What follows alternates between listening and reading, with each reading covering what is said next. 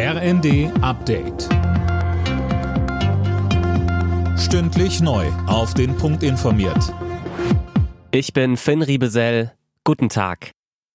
In der Ampelkoalition herrscht in Sachen Corona-Maßnahmen keine Einigkeit. Nachdem mehrere Experten gesagt haben, dass die Pandemie vorbei ist, will FDP-Justizminister Buschmann die letzten Schutzmaßnahmen wie die Maskenpflicht in Fernzügen abschaffen. SPD und Grüne wollen erstmal abwarten. SPD-Generalsekretär Kühnert sagte im Zweiten, Das Allermeiste, das liegt in den Händen der Länder. Das heißt, wenn Herr Buschmann jetzt appelliert, zu diesem Gesetz, was er selber mitbeschlossen hat, dann appelliert er an die Länder. Ich würde sagen, wir erleben jetzt noch vier Monate Abschiedstournee des Infektionsschutzgesetzes und wenn es dann keine Mutation gibt, dann wird es auch wirklich in die Phase der Eigenverantwortung übergehen müssen. Die Deutsche Krankenhausgesellschaft befürchtet eine Pleitewelle bei Kliniken.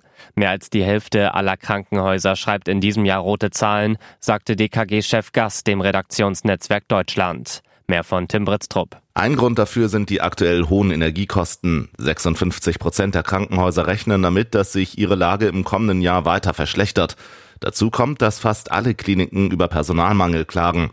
Deutschland könne sich weitere überraschende Krankenhausschließungen nicht leisten, sagte Gass. Das hätten Corona und die zuletzt gehäuften Atemwegserkrankungen gezeigt.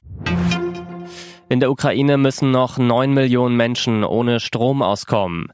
Das hat Präsident Zelensky mitgeteilt. Die Reparaturarbeiten am schwer beschädigten Energienetz dauern weiter an. Unterdessen hat die Ukraine weitere Stromgeneratoren aus Kasachstan geliefert bekommen. Die sollen in Krankenhäusern Strom liefern. Ein freier Internetzugang für Menschen im Iran kommt weiter voran.